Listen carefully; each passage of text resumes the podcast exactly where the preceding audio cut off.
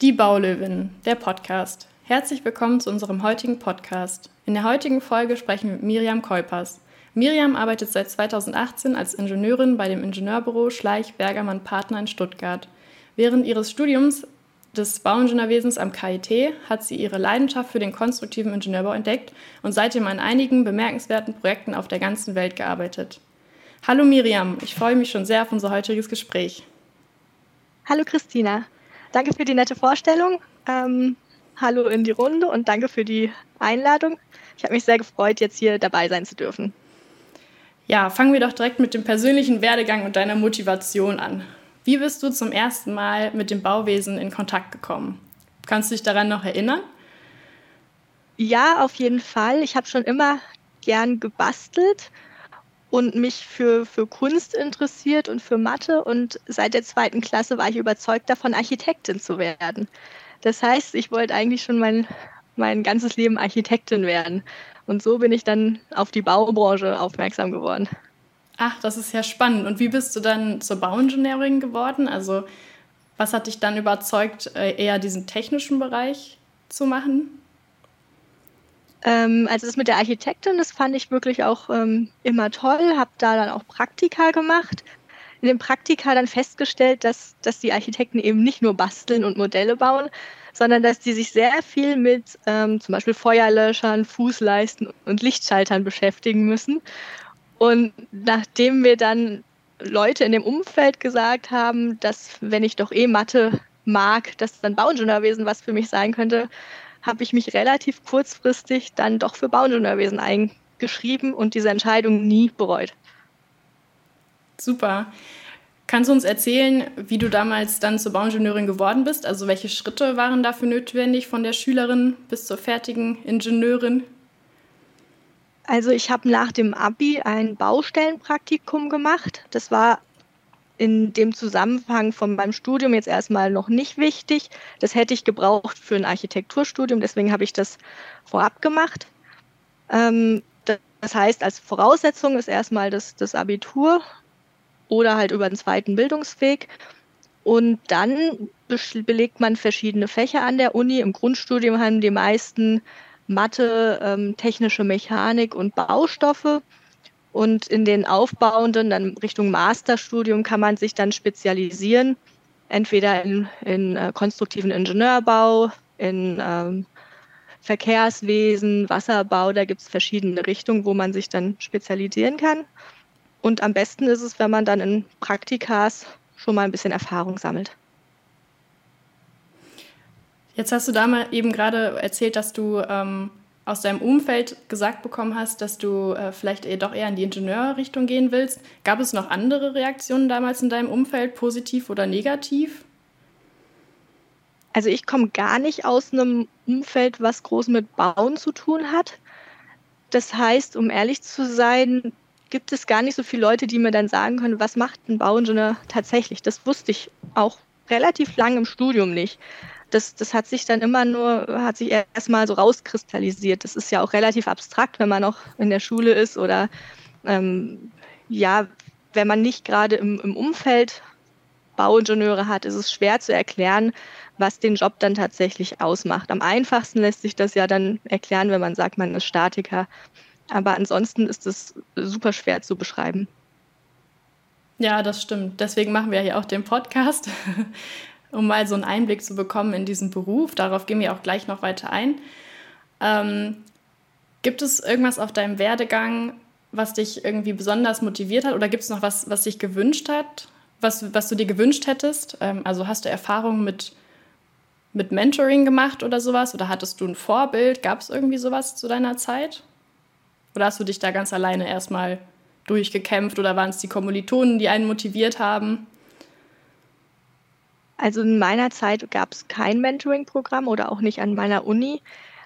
Ich habe jetzt auch nicht das Gefühl, dass ich das gebraucht hätte. Im Studium hat man ja sehr viel mit Kommilitonen und Kommilitonen zu tun und ist da in, in so einer Bubble, lernt gemeinsam, ähm, ja, ist, ist so auf der gleichen Laufbahn. Da hatte ich gar nicht das Bedürfnis oder das, das Problem, ähm, da ein spezielles Mentoring zu brauchen. Aber was natürlich hilft, ist, wenn man dann Praktika macht und in der Berufswelt ähm, reinschnuppert. Da hat man dann schnell Vorbilder und da hatte ich, um ehrlich zu sein, auch relativ schnell Frauen als Kolleginnen. Cool, das ist ja super. Haben die dich mit an die Hand genommen oder konntest du denen Fragen stellen? Wurdest du da supported oder war das eher so, so das Rollenmodell, wo man einfach so aufgeschaut hat? Nein, gar nicht. Also letztendlich hatte ich immer das Gefühl, auch männliche Kollegen Fragen stellen zu dürfen und die waren mir alle immer offen gegenüber. Aber es ist natürlich schon toll, wenn man jemanden hat, der ein paar ähnliche Erfahrungen gemacht hat oder ähnlich tickt. Und äh, da hat man dann vielleicht zu einer Frau nochmal einen anderen Draht. Ja, das auf jeden Fall. Ähm, ja, dann mache ich mal die Überleitung zum nächsten Thema und zwar Herausforderungen im Beruf oder auf deinem Werdegang. Ähm, Gab es irgendwelche Herausforderungen, die du auf deinem Werdegang meistern musstest? Und hattest du vielleicht das Gefühl, dass irgendwo Steine in den, gelegt, in den Weg gelegt wurden? Gute Frage. Also grundsätzlich zuerst ist die größte Herausforderung, wenn man mit der Uni fertig ist und im Job anfängt, dass die Realität ja erstmal anders aussieht als im Studium. Ähm, und zwar ist es so, dass man sich für seine Berechnungen und so ähm, quasi am Anfang sogar die Aufgabenstellung erstmal selber suchen muss. Und dieser Abstraktionsprozess ist das, was das Bauingenieurwesen eben nochmal mehr ausmacht, aber eben auch besonders schwer ist. Und in dem Zusammenhang ist eben auch die, die Verantwortung, die man auf einmal spürt, ähm, ja, was, was, was einen am Anfang herausfordert. Steine in den Weg gelegt würde ich jetzt erstmal nicht sagen. Ich glaube, wenn man offen ist und, und auf seine Kolleginnen zugeht, dass man auch immer und überall Hilfe erfährt. Also wichtig ist auf jeden Fall auch, auch, auch genau, wenn ich, wenn ich jetzt sage, die Verantwortung ist das, was einen auf, am Anfang auch erstmal überrascht, äh, am besten geht man damit um, indem man offen mit seinen Fehlern umgeht und eine gute Fehlerkultur hat. Ähm, das ist so das, was ich mitgenommen habe. Ja, das ist spannend. Also deine Meinung ist eher, dass man quasi seine Einstellung ähm, offen halten sollte, um quasi in dem Beruf erfolgreich zu sein und Herausforderungen zu meistern und dass es kein Problem ist, Fragen zu stellen, so wie ich das jetzt verstanden habe, richtig? Genau, Fragen stellen, Fehler machen. Man kann aus Fehlern lernen. Es ist super, wenn man ältere Kollegen, Kolleginnen hat, die, man fragen kann, die einem vielleicht auch so ein bisschen anleiten können. Also man kann ja sein Umfeld nutzen, man steht nicht alleine da. Das ist vielleicht die Botschaft. Ja, wir sind ja beide in einer Branche tätig, wo wir als Frauen in mancherlei Hinsicht eher in der Minderheit sind. Ähm, wie siehst du das? Also das ist ja die Perspektive von außen. Wie erlebst du das in der Branche? Ist es wirklich so, dass du dich irgendwie in der Minderheit fühlst oder gefühlt hast in manchen Situationen? Im Studium waren wir fast 50 Prozent, also 30, 40 Prozent. Da hat man das noch gar nicht so gemerkt. Ich habe ja mein Berufsleben vor zehn Jahren angefangen. Da hat man dann schon mitgekriegt, dass man auf einmal die einzige Frau in den Besprechungen ist oder auf der Baustelle ist. Und das macht auf jeden Fall einen Unterschied. Ähm, vor zehn Jahren hatte ich durchaus auch öfter Besprechungen, wo man, wo dann blöde Witze kamen und alle gelacht haben. Aber ich muss sagen, dass sich in den letzten zehn Jahren viel geändert hat und selbst wenn da ähm, noch Menschen dabei sind, die ein bisschen anderen Humor haben äh, in Bezug auf Frauen, dass man da nicht mehr alleine darstellt, sondern dass im Zweifelsfall sowas nicht mehr geht. Und da muss ich schon sagen, dass heutzutage sowohl in Besprechungen als auch ähm, firmenintern ein unheimlich großer Frauenanteil angestrebt wird. Also diese Veränderung merkt man schon. Ja, also das kann ich auch bestätigen. Ich habe auch die Veränderung tatsächlich bemerkt und auch, dass äh, tatsächlich auch Männer dann einstehen für Frauen in der Branche. Also man muss gar nicht mal mehr so viel Angst haben, da irgendwie allein unterzugehen, sondern das Thema ist schon sehr präsent, ja. Ähm, ja, dann kommen wir jetzt mal ähm, zu der Arbeit als Bauingenieurin. Also wir wollen ja hier vor allem herausarbeiten, was ist so das Spannende, was wir oder was du den ganzen Tag so machst. Ähm, genau, wie sieht dein Arbeitsalltag aus? Das ist tatsächlich sehr unterschiedlich, ähm, hängt sehr viel davon ab, in welcher Phase in einem Projekt man sich befindet. Jetzt aktuell ähm, wird mein Projekt ausgeführt. Das heißt, so ein typischer Arbeitstag könnte sein, dass ich vormittags erstmal zur Baustelle fahre. Da habe ich Glück, die ist in der gleichen Stadt, wo ich wohne. Dann auf der Baustelle guckt man vielleicht einmal, gibt es Probleme, gibt es da irgendwo Beratungsbedarf und aus Interesse, wie geht es voran. Dann gibt es oft auch ähm, Meetings auf der Baustelle, dass man im Container mit den Architekten und der ausführenden Firma zusammensitzt. Dann ist aber auch ein großer Bestandteil des Tages, dass man mit seinem Team sich bespricht, dass man zusammen Lösungen findet, überlegt, wie kann man ähm, ja, Sachen bearbeiten, Sachen lösen. Und nachmittags ist dann oft ein Zeitpunkt, wenn dann die Anrufe nachlassen, dass man sich auch selber mal hinsetzt und ähm, selber Berechnungen macht, Berichte schreibt und an Themen arbeitet. Und parallel ist halt oft, dass man Abstimmungen per E-Mail, per Telefon hat mit unterschiedlichen Beteiligten. Also es ist viel auch Teamarbeit und Einzelarbeit so im, in der Mischung, die das dann. Genau, das ist eigentlich was, was ich super ähm, spannend an unserem Beruf finde. Ja, was sind denn so speziell deine Hauptaufgaben? Wofür bist du verantwortlich bei Schleich Bergermann Partner? An wen muss man sich wenden, also, in welchem Fall? wir, wir als Tragwerksplaner im Bestandteil von, von einem Planungsteam unter Architekten sind zum Beispiel im Wettbewerb dafür verantwortlich, dass wir zusammen mit Architekten Ideen entwickeln. Wir können Einfluss auf Designs nehmen, Nachhaltigkeit ansprechen und dann auch ähm, das Konzept des Projekts mitentwickeln. Dann, wenn das Projekt weiter fortschreitet, dann geht es darum, Randbedingungen zu erfragen, wie Lasten, wofür ist das Gebäude da, steht es im Grundwasser. Also diese ganzen Randbedingungen ähm, herauszukitzeln, um dann verschiedene Varianten von einem Tragsystem zu entwickeln. Ähm, Genau, der nächste Schritt werden dann, dass man dieses, diese verschiedenen Bauteile bemisst, die Statik aufbereitet. Dann wird man daraus entweder Schal- und Bewährungspläne oder Stallbaupläne erstellen. Und zum Schluss geht es dann darum, die Baustelle zu unterstützen. Ich persönlich bin ähm, als Projektleiterin noch zusätzlich für diese Koordination der ganzen Aufgaben verantwortlich und ja, muss mich gleichzeitig um Kosten und Termine kümmern. Ähm, und genau zusätzlich bin ich dann auch noch für, für den Austausch mit Planern und dem Bauherrn äh, verantwortlich als Ansprechpartnerin. Also du leitest dann quasi das Projektteam für das Projekt. Genau. Ja, ähm, gibt es Themen, ähm, für die du ganz persönlich brennst? Du hast jetzt gerade schon die Nachhaltigkeit angesprochen. Ist das so ein Lieblingsthema von dir oder gibt es noch andere Lieblingsthemen, die du so ja, irgendwie sagst, dafür setze ich mich ein?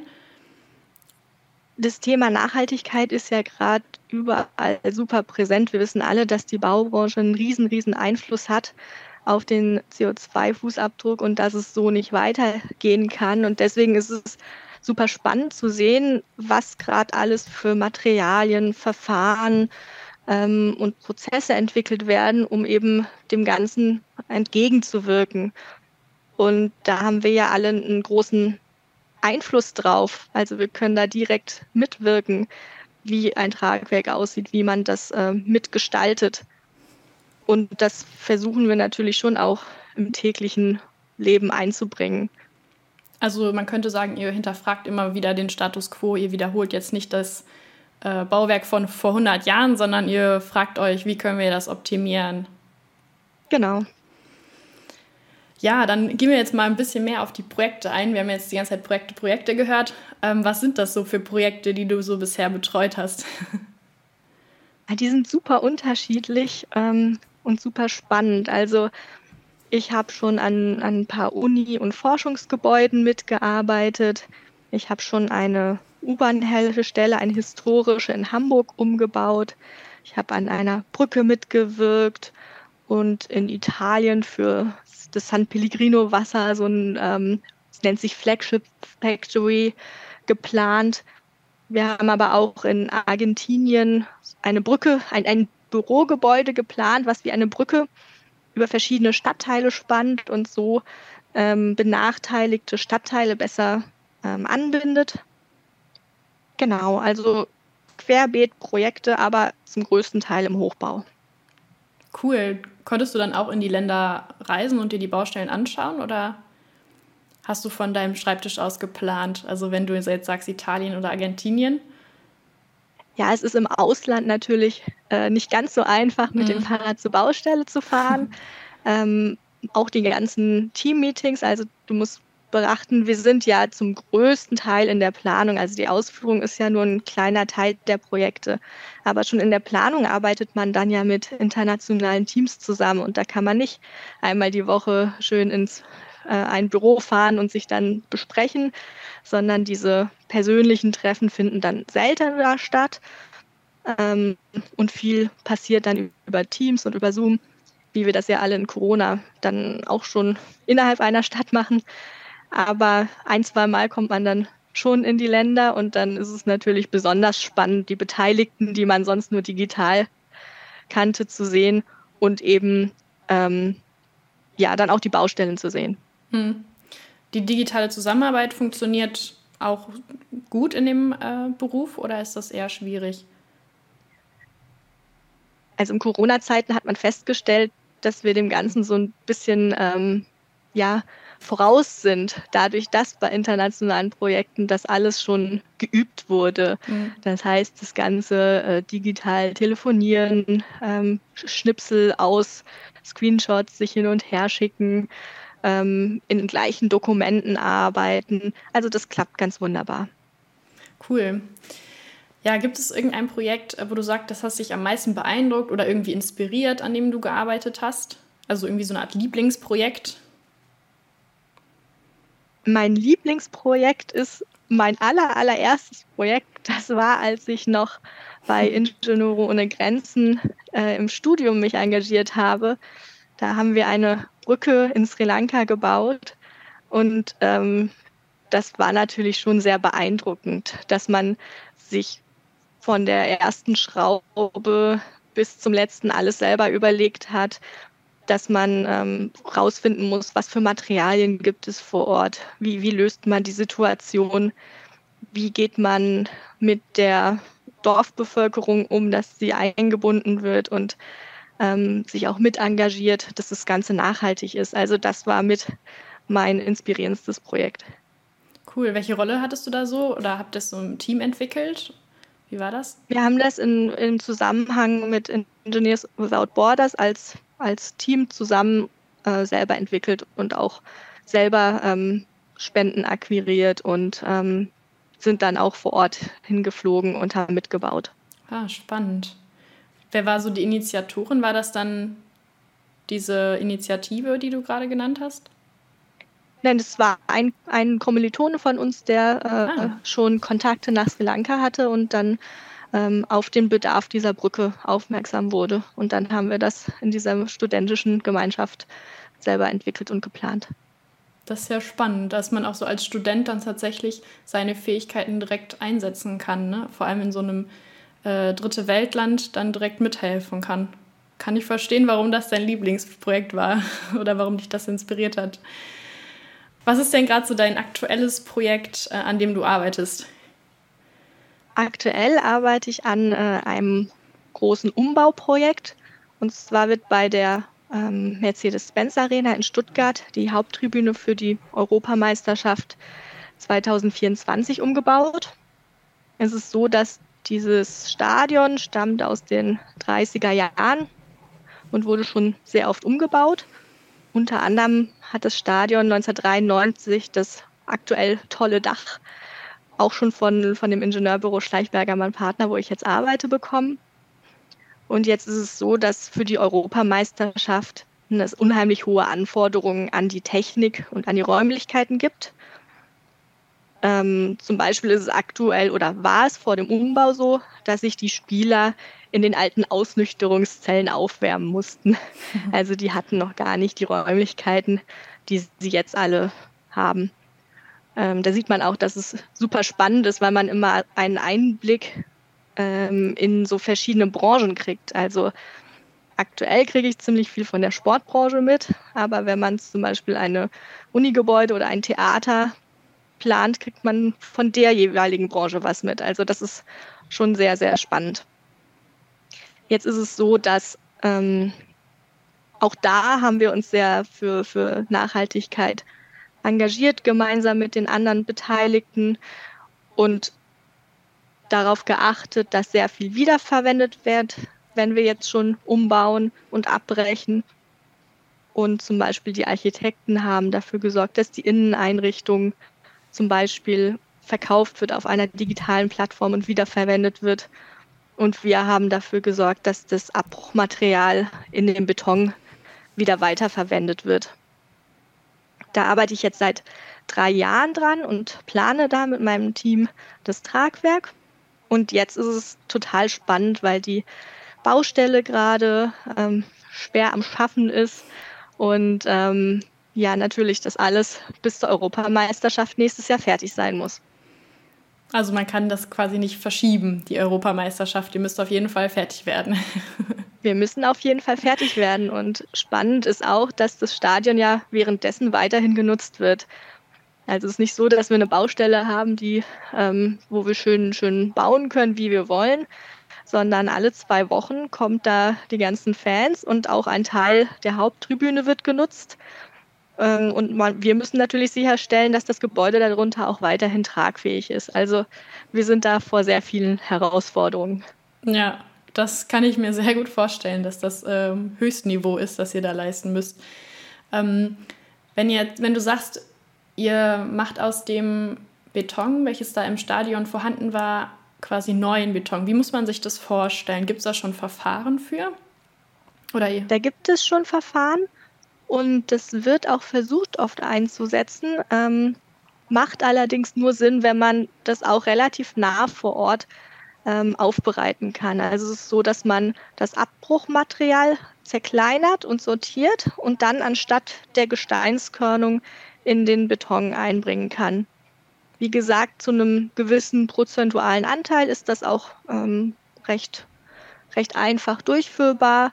Und wir wollten das jetzt eben auch in anderen Bereichen nutzen, wie es eigentlich normativ vorgesehen ist. Und da hat die Baufirma dann mitgewirkt, da auch nochmal eine, eine Zulassung für zu bekommen. Super, also das ist eher quasi noch in den Kinderschuhen, dieses Verfahren, was jeder jetzt quasi anwendet. Da könnt ihr jetzt noch nicht so auf viele Dinge zurückgreifen. Oder gab es schon mal so ein ähnliches Projekt, wo ihr das gemacht habt? Doch, also also Bestandsmaterial zu recyceln, das, das gibt es schon häufiger, aber eben versucht man im Umfang her immer mehr von dem Material auch wieder zu verwenden. Das ist vielleicht eher dann, dann die Krux. Mhm. Ist auf jeden Fall spannend. Ist es dann so, dass wenn ich den Beton zerkleinert habe, ich muss den ja irgendwie wieder verflüssigen? Wie kriege ich den flüssig? Nee, den brauchst du gar nicht verflüssigen. Das Flüssige ist ja äh, der Zement was wir machen, wir ersetzen ja nicht den Zement, sondern die Gesteinskörner. Ah, okay. Und die Bewährung wird dann quasi neu äh, gesetzt und dann. Genau, die Bewährung bleibt wie, wie gewohnt. Also, was kann man eigentlich sich unter Bewährung äh, vorstellen? Vielleicht ist das für die Schülerinnen auch interessant. genau, im Beton, der hält ja eigentlich ähm, nicht ohne zusätzlichen Stahl, den man mit einbaut. Beton ist eigentlich sehr spröde und ähm, kann eigentlich keine Zugfestigkeiten aufnehmen. Deswegen hat man immer eine Stahlbewehrung, wie sich das nennt, und die kann dann eben die Zugkräfte aufnehmen. Und diese Kombination, ähm, die sich über die Jahre bewährt hat, ist, hat sich herausgestellt, ist eine ziemlich, ziemlich optimale Kombination, weil der Stahl nicht rosten kann und gleichzeitig vom Beton geschützt ist und sozusagen jeder, jedes Material seine perfekte Bestimmung hat. Kann man den Stahl auch schon wieder verwenden? Ja, aus dem Beton ist das super schwer. Aber das ist jetzt halt eine große Herausforderung bei uns allen, weil die Betonherstellung eben diesen großen Anteil äh, am CO2-Verbrauch in der Baubranche hat. Ja. Ist auf jeden Fall super spannend. Also wie man sieht, gibt es da noch viel zu tun im Bereich Nachhaltigkeit und äh, man kann sich da wirklich noch schlaue Lösungen überlegen. Ähm, Genau. Kommen wir doch mal zur Zusammenarbeit mit anderen Fachleuten. Ähm, wie wichtig ist deiner Meinung nach die Zusammenarbeit mit anderen Fachleuten und gibt es manchmal Schwierigkeiten? Also es gibt ja unterschiedliche Fachleute, Architekten, Stadtplaner, Auftragnehmer. Ähm Für uns ist die Zusammenarbeit ein riesiger Bestandteil. Ähm, insbesondere im Hochbau, wo man so unendlich viele Schnittstellen hat ist es existenziell, dass man wirklich viel kommuniziert, gut kommuniziert. Ähm, für uns ist es wichtig, dass wir die Geometrie rausbekommen, Randbedingungen wie Lasten rausbekommen, aber auch das Abstimmung von Öffnungen, Durchbrüchen im, im ähm, Tragwerk sind ja wichtig. Ähm, das heißt, es, es gibt eine Vielzahl von Themen, worüber man reden muss und ähm, dann hat man natürlich auch unterschiedliche Beteiligte, die unterschiedliche Interessen haben und auch unterschiedlich arbeiten. Ähm, das ist die größte Herausforderung, macht aber auch sehr, sehr viel Spaß. Ähm, und spannend ist auch, dass es inzwischen viele Tools für diese Zusammenarbeit gibt. Also man kann sich das nicht so vorstellen, dass alle dann ihre Pläne zeichnen und dann äh, kommen die auf die Baustelle, sondern in so großen Projekten wird alles 3D geplant und da gibt es verschiedene Tools, dass man entweder zusammen ein großes Modell hat zum Beispiel oder dass dafür gesorgt wird, dass alle mit die, die gleichen Geometrien in ihrem Modell haben. Also muss ich mir das so vorstellen, dass man schon mal virtuell ein Gebäude erstellt oder sein, sein Traumgebäude plant, was man dann umsetzt und man kann sich das schon mal alles anschauen. So ähnlich kannst du dir das vorstellen. Ja. Cool. Also man hat auch dann viel mit ähm, digitalen Tools zu tun in dem Beruf, die man erlernen muss. Ja, genau. Also an der Uni haben wir auf jeden Fall fast gar nicht digital gearbeitet. Wir haben viel die mathematischen und technischen Grundlagen gelernt, aber im Berufsalltag ist es so, dass wir ja kaum noch was per Hand rechnen, sondern sehr viel digitale Werkzeuge nutzen. Es gibt finite Elemente-Programme, die einem sehr viele Berechnungen abnimmt. Ähm, es gibt aber auch Programme für die Zusammenarbeit, wenn, es zum Beispiel um eben diese zeichnerischen 3D-Modellierungsthemen geht. Wenn du jetzt sagst, du hast das im Studium gar nicht gelernt, war das dann eine Herausforderung für dich? Schon, auf jeden Fall. Also das ist was, was eines der vielen Dinge ist, die man Learning by Doing mhm. äh, bezeichnen kann. Also während man arbeitet, ähm, ja, lernt man, lernt man die Dinge und man sollte da schon aufgeschlossen der Technik gegenüber sein. Ähm, und natürlich ist es herausfordernd, weil es ähm, super komplex auch, auch werden kann. Aber man braucht auch genauso wenig Angst davor zu haben. Also ich kannte, wie gesagt, die Programme nicht aus dem Studium, aber das ist kein Problem, das kann man alles nachholen. Also man lernt quasi immer dazu und man muss keine Angst haben, selbst im Berufseinstieg dann noch genau. zu lernen. Ja, ich glaube, das ist auch super wichtig äh, in der Branche generell. Also selbst wenn man dann mal im Beruf ist, ähm, muss man irgendwie offen sein für die neuen Themen der Zukunft. Ähm, ich weiß nicht, wie du, wie du das siehst, aber ja, unsere Zeit befindet sich ja die ganze Zeit im Wandel. Es gibt ja auch immer neue Tools und ähm, ich habe die Erfahrung gemacht, dass man wirklich immer open-minded sein sollte und immer dazulernen oder offen sein sollte, aber das um ist ja auch, Das ist ja auch das Spannende an der ganzen Geschichte, also dass wir eben keine Angst haben müssen, dass wir jetzt 40 Jahre lang genau gleich die gleichen Sachen machen und gleich arbeiten, sondern ähm, ist es ja auch schön zu wissen, dass man alles auch mit, also auch ohne Tools machen kann, aber dann viel Erleichterung erfährt und was man dann alles zusammen mit den ganzen Programmen so hinkriegt. Also das ist ein ständiger Wandel, aber es erleichtert einem einerseits viele Dinge und andererseits ist es natürlich schon auch was, was schön ist und Veränderungen bringt und wo man immer weiter lernt. Ja, Ähm, Ja, ich sehe, du brennst richtig für deine Sache äh, und bist ja auch sehr erfolgreich dabei. Ähm, wie ist das so für dich? Was sind so die Erfolgsfaktoren in dem Beruf? Welche Fähigkeiten sind deiner Meinung nach wichtig, um in diesem Beruf erfolgreich zu sein?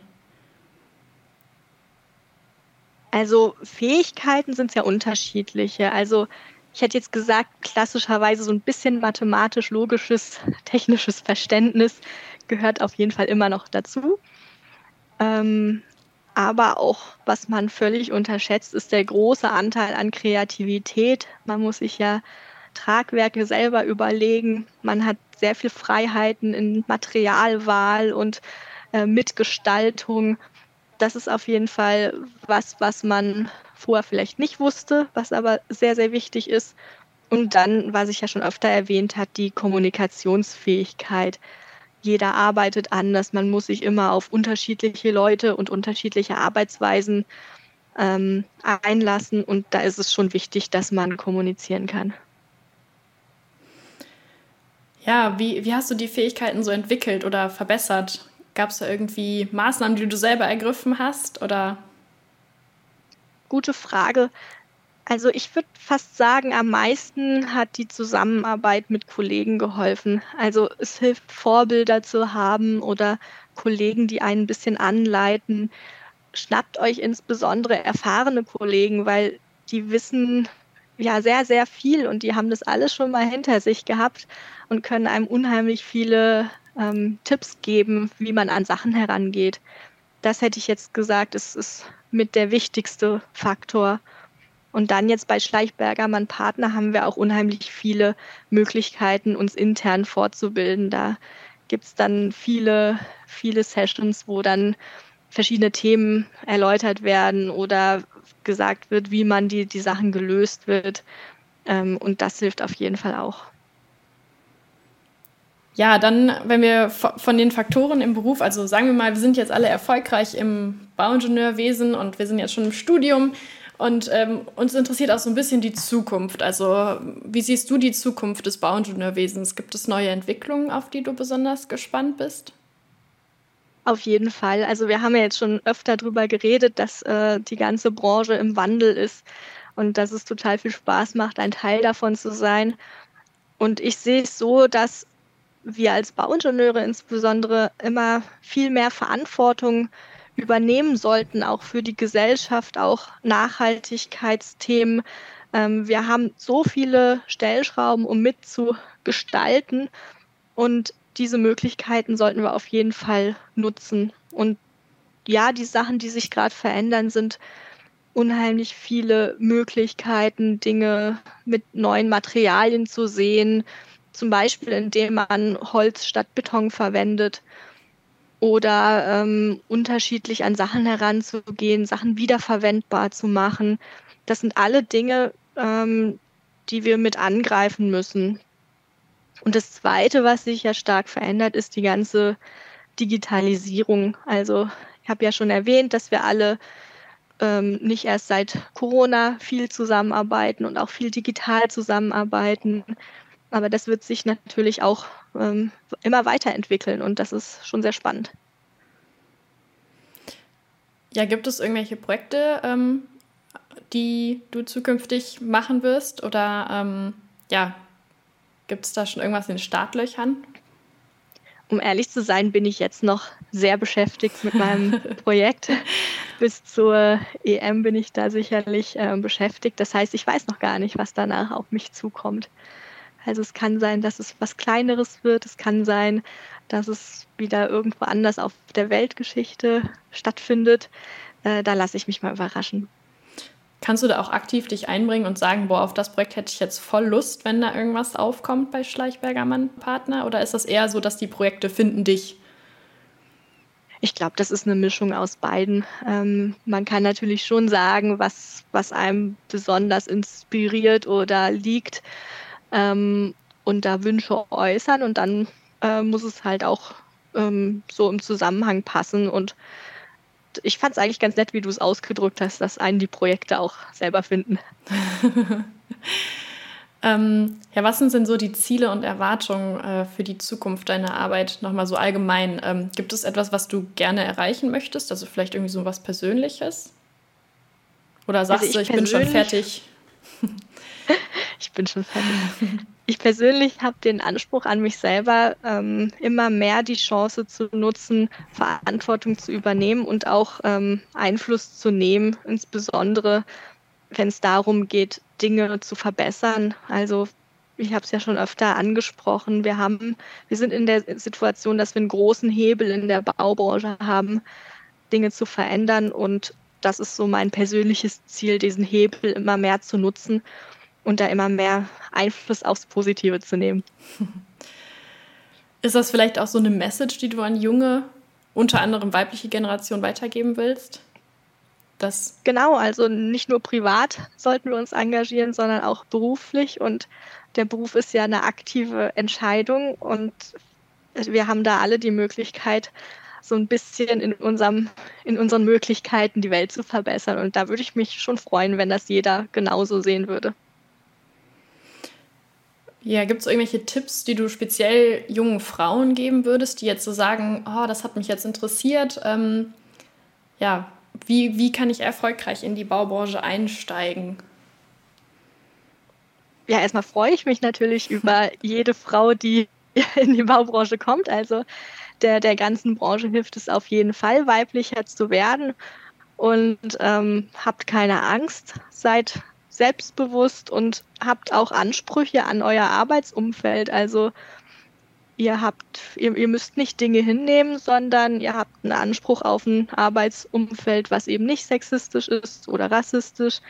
Und ähm, sollte, also ich will nicht hoffen, dass es irgendwem passiert, aber wenn dem, wenn man doch das Gefühl hat, sich nicht wohlzufühlen, dann habt ihr ein Recht darauf und sucht euch euren Vorgesetzten, sucht euch Kolleginnen und dann äh, guckt, dass ihr da gemeinsam dran arbeitet wie gesagt, ihr müsst diese Kämpfe nicht alleine austragen, sondern ähm, habt ein Recht auf ein gesundes Arbeitsumfeld. Jetzt hast du ja gesagt, ähm, oder so schön gesagt, dass es ähm, wichtig ist, dass die Branche weiblicher wird. Ähm, könnte man sagen, dass das so ein Wunsch von dir ist oder dass das irgendwie, ja, warum denkst du, ist das wichtig, dass die Branche weiblicher wird? es ist ja nicht nur ein persönlicher Wunsch, sondern ich glaube, dass auch die Branche selber sehr viel davon profitieren kann. Also ähm, wenn man sich so vorstellt, wie, wie früher ja nicht nur die Baubranche, sondern die gesamte Arbeitswelt war, ähm, in die Zeit wünscht man sich ja nichts zurück, sondern ich glaube, insbesondere in Sachen Kommunikation sind wir den Männern um einiges voraus. Und äh, dieses rumpelige, jähzornige, was es früher mal in vielen Branchen gab, das wird nicht gebraucht in der Baubranche. Wir müssen gemeinsam Lösungen finden und nicht gegeneinander arbeiten. Und dafür hilft es natürlich, wenn wir ähm, ja, mehr Frauen haben. Also du hast dann schon quasi die Erfahrung gemacht, dass wenn man quasi gemeinsam konstruktiv arbeitet, also kommunikativ, dass die Projekte weiter vorankommen, als wenn man da jetzt den Schrei halt sitzen hat. so könnte man das festhalten. Auf jeden Fall. Ja, dann gehen wir auch schon fast zum nächsten Thema und zum letzten Thema, ähm, Richtung Wunsch. Also jetzt kommt vielleicht eine ganz spezielle Frage. Ähm, wie können wir in deinem Fall den Status quo herausfordern? Also wenn man das jetzt mal so betrachtet auf die weibliche Perspektive vielleicht auch nochmal.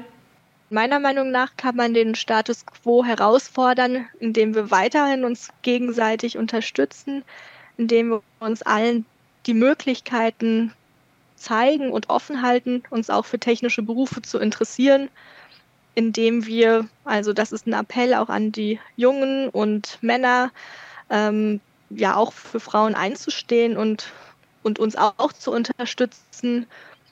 Ähm, es hilft, dass wir alle Hürden abbauen, dass wir in Sachen ähm, gute Bedingungen schaffen, wenn man zum Beispiel eine Familie gründen will und da auch Toleranz schafft. Es hilft, wenn wir offen über so Themen reden und offen Missstände aufklären oder ansprechen. Also ich bin der Meinung, wenn wir alle da äh, persönlich mit unserem, unserer Energie daran gehen und ähm, Frauen willkommen heißen, dass wir da auf jeden Fall weiterhin ähm, ja, eine gute Veränderung schaffen. Okay, dann ähm, die letzte Frage. Wenn du einen Wunsch frei hättest, um eine Sache in deinem Beruf sofort zu ändern, was wäre das? Kannst auch kurz drüber nachdenken. Es wäre schön, wenn es weniger um, um Geld und Zeit gehen würde und alle manchmal noch mal einen Schritt zurückgehen würde und ein bisschen die höheren Ziele sehen könnten. Und ähm, ja, wenn ich einen Wunsch frei hätte, wäre das, dass wir in der Baubranche wirklich ähm, auch mit Auftraggebern ein bisschen mehr hinterfragen, was wir bauen, ob wir das wirklich brauchen und dann auch mit mehr, also mit etwas weniger Stress das Ganze hinkriegen würden. Das würde mich freuen. Ja, das hört sich doch nach einer guten Sache an und ein, einem guten Abschlussstatement für diesen Podcast. Äh, ich danke dir, Miriam, für deine Zeit und die einzigartigen Einblicke, die du ins, in das Bauingenieurwesen gegeben hast. Danke dir auch. Ähm, ja, falls äh, diese Folge euer Interesse geweckt hat, mehr Infos gibt es auf der Webseite baulöwen.uni-wuppertal.de und auf Instagram at baulöwen. Wir verabschieden uns. Bis zum nächsten Mal.